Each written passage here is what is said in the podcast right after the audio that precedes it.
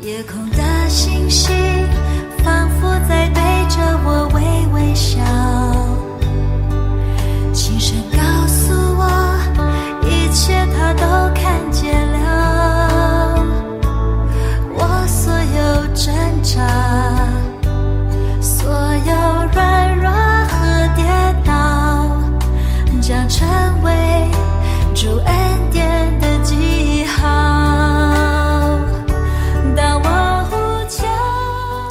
亲爱的弟兄姐妹，大家早安，大家好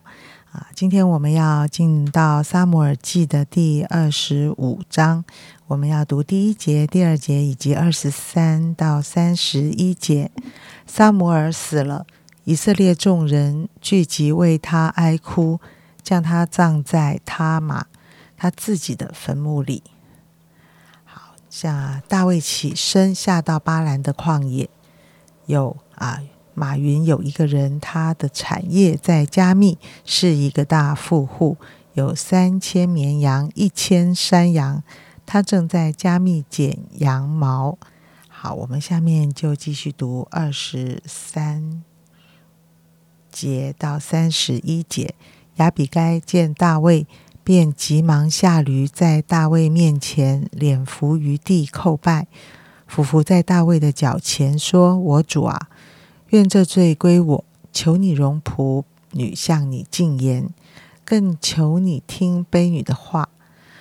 我主不要理这坏人拿巴，他的性情与他的名相称。他名叫拿巴，他为人果然愚顽。但我主所打发的仆人卑女，并没有看见。我主啊，耶和华既然阻止你亲手报仇，啊，取流血的罪。所以我指着永生的耶和华，又敢在你面前起誓说：愿你的仇敌和谋害你的人都像拿巴一样。如今求你将卑女送来的礼物跟跟随你的仆卑呃仆人，求你饶恕仆女的罪过。耶和华必为我主建立坚固的家，因我主为耶和华征战，并且在你平生的日子。查不出有什么过来，虽有人起来追逼你，寻索你的性命，你的性命却在耶和华你的神那里蒙保护，如包裹宝器一样。你仇敌的性命，耶和华必抛去，如用机旋甩石一样。我主现在若不亲手。报仇流无辜人的血，到了耶和华照所应许你的话赐福于你，立你做以色列的王。那时我主必不至心里不安，觉得良心有愧。耶和华赐福于我主的时候，求你纪念卑女。弟兄姐妹早安啊！当我们今天读到二十五章的一开始，他就说撒母耳死了。以色列众人聚集为他哀哭。呃，撒母耳他是以色列的最后一位士师，他同时也是一个先知和祭司。上帝也曾经借着他高立以色列王国的前两位君王，也就是扫罗王跟大卫王。我想，对于不管是整个以色列国、整个以色列民族，或是大卫个人来说，撒姆尔他绝对是很重要的一个属灵的领袖。好，如果大家还记得，在前两天，呃，前几天我们在撒母耳记上十九章的时候，我们看到，当大卫他还在刚开始逃亡的那个时期呢，他就曾经跑去找撒姆尔，好像他就把扫罗王是怎么样对他的一个情形告诉撒姆尔。呃，我想，呃，对大卫来说，这位曾经在他的生命当中，曾经鼓励他、支持他、高利他、引导他的这位萨摩尔过世了，好像大卫的生命也必须要进入一个新的阶段。好，好像不再是那个看得见的一个属灵的领袖在带领他，而是他过去从他生命当中所学习的，他怎么样子看见沙摩尔是一个聆听神、跟随神的人、侍奉神的人，好像他现在也必须要开始进入了一个。直接单单仰望上帝，好能够留意上帝的作为跟引导的这样的一个阶段。而在这样一个时候的里面呢，大卫他所面对的第一个挑战，好我们看到的不是好像他立刻必须要起来跟四围其他的那些民族打仗。好，不是打仗的这件事，诶，居然是一个拿巴的事情。这样，好像拿巴的事情，我们会觉得应该不是件大事吧？好，但是呢，好像却是一个考验出这个大卫的生命的这样的一个事情。这样，但是我们在今天的经文当中，我们来看到拿巴跟他的太太亚比该呢，我们就会发现这真的是很大的对比。经文里面说到拿巴呢是加密的大富户，他有非常非常多的羊群，但是好像很显然的，他的气度、他的智慧、他的性格，好像没有跟他的财富成正比。好，圣经说他呢为人刚愎凶恶，性情凶暴，好，连他的仆人都说我们没有人敢跟他说话，不多说什么。那看起来呢，他也是一个忘恩负义、以恶报善的坏人。哈，因为呢，过去大卫跟跟随他的。的人其实他们呃保护了拿巴的这个财产，保护了他的牧人。但是当他们在一个，他们并不是在拿巴一个很缺乏，而是在他一个很丰富，在去剪羊毛的这样的一个时候呢，来跟他呃来向他要一些他们所需要的东西，而拿巴却拒绝。那同时呢，哦那个亚比该也说他就是一个鱼丸人哈，是一个小气的鱼丸人。好，因为其实对古代近东的人来说，当你看到有需要。的人帮助慷慨施舍，其实是在他们的文化当中非常重要，也是非常平常的一件事。何况是一个曾经帮助你的人，这样好。那这样子的一个拿巴呢，反相反的，我们却看见他的太太雅比该。好，圣经形容到他却是一个完全不一样的一个形容。圣经说他呢是聪明俊美。好，然后的当他一听到仆人回报这个大卫跟这个拿巴的这样的一个事情呢，他立刻就采。取行动，带着礼物去见大卫。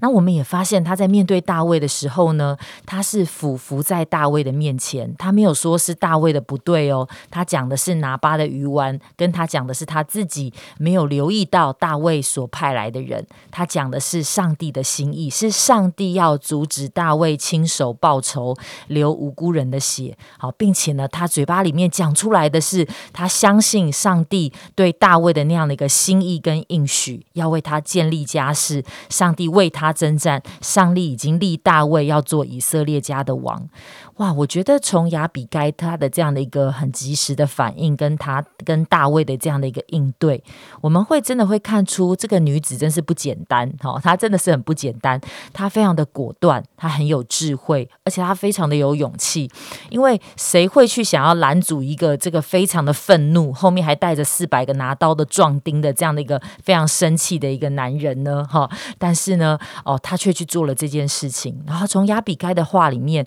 我们也发现他相当的有这个先知性的眼光跟洞察力。他会想说：“哎，奇怪，为什么拿巴是应该他有这么多的钱，他应该是常在外面走动的？但是呢，他非常的小心眼跟讽刺。但是呢，呃，亚比该身为一个女子，理论上应该是在家里的，在后面的，但是她却有一个很不一样的见识跟眼光。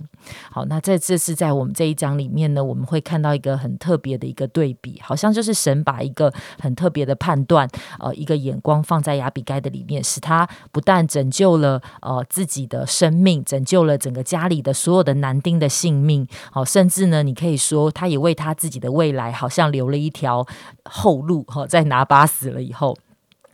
呃，当看到这一章的时候，我就在想，哎，对，当属灵的领袖萨姆尔死了，大卫真的他继续要面对生命当中不同不同的考验，有可能是他需要继续的作战，面对外面的敌人，但是也可能是面对他自己的生命。好像在这件生这件的事件当中，大卫的肉体他也被拿巴所挑起。当他看见这个拿巴的羞辱的时候，他也很快的，他里面的那个愤怒就被激起来。但是大卫在他的里面好像一直有一个很好的心事。当上帝借着一个仆人把情况告诉亚比该，而这个亚比该很聪明、很果断的这样的一个提醒下，大卫的心也很快的转向，他就把他自己的生命调到一个对的状况里。我就在想，诶，在我们的生命中，我们是一个肯听劝的人吗？我们是一个肯。很在呃神的提醒下很快的改变的人吗？好，不一定呢。而且那样的改变，听劝呢，不只是听那些我们认定说，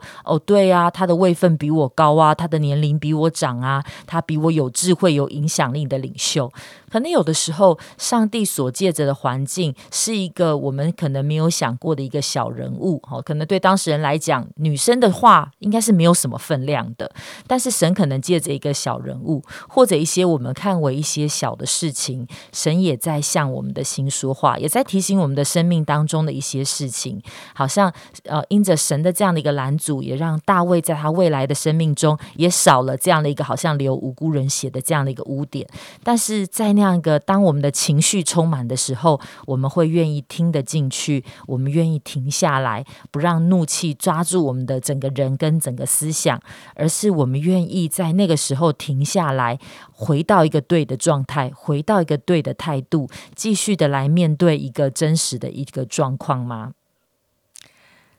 哇，今天三个人物：大卫、拿巴、亚比该，我整个感受到一个属灵的智慧。呃，有智慧不一定很有钱的样子，有智慧不一定很强壮的样子，有智慧也不一定呃是在一帆风顺、凡事顺利，然后呃人丁兴旺 或者是什么。呃，常常看见呃，这个很有力量的人，或者是很有钱财的人，很有外貌的人，不一定有这个智慧。我今天很羡慕亚比该的智慧，他是一个在当时微弱的人，是一个渺小的人，是一个不一定说得上话的人。但是他呃说的话却满了智慧，这个智慧是他看见呃大卫在还不是王这么厉害的时候，他就看见说哇耶和华会啊来在你的呃在你的生命里面会做一件很大的事情啊，虽然你现在是被追逼被寻索性命，但是你在神那里是得保护的。亲爱的弟兄姐妹，我今天很想用这句话跟大家一起的分享。谢谢明山啊，我们有没有这一个智慧？虽然现在可能很多的事情还不是这么顺利，虽然我心里面哦，我们还是为很多的事情忧虑，或者是我们还是有一些事情行不通，还是觉得弱弱的，觉得好像被打败。但是我们有没有一个属灵智慧，是神的保护？在我们的生命里，使我看见，呃，我是有力量的一个人，使我看见上帝是会带领我们前面道路的，这样的一个属灵的智慧，是突破许多呃眼眼睛所看见，而在灵里面是有一个属灵的智慧。我们一起祷告，亲爱的主耶稣。这个属灵的智慧，我觉得是很宝贵的一件事。在我人生的服饰里，我常常学习这一个属灵的智慧。主，当人看起来都不是这么的成功、这么好的时候，主，我能不能有一个属灵的智慧，知道上帝的心意，知道上帝的法则？我能够继续坚持跟随主，我能够继续忍耐环境带来的压力，跟啊，跟我们心中的失落。主耶稣，我求主保守着我们弟兄姐妹、各位好朋友。主要，当我有这个属灵智慧的时候，我就相信我们的脚步会继续前行，走在上帝的计划跟心意里。谢谢主的祝福，祷告奉耶稣基督的名，阿门。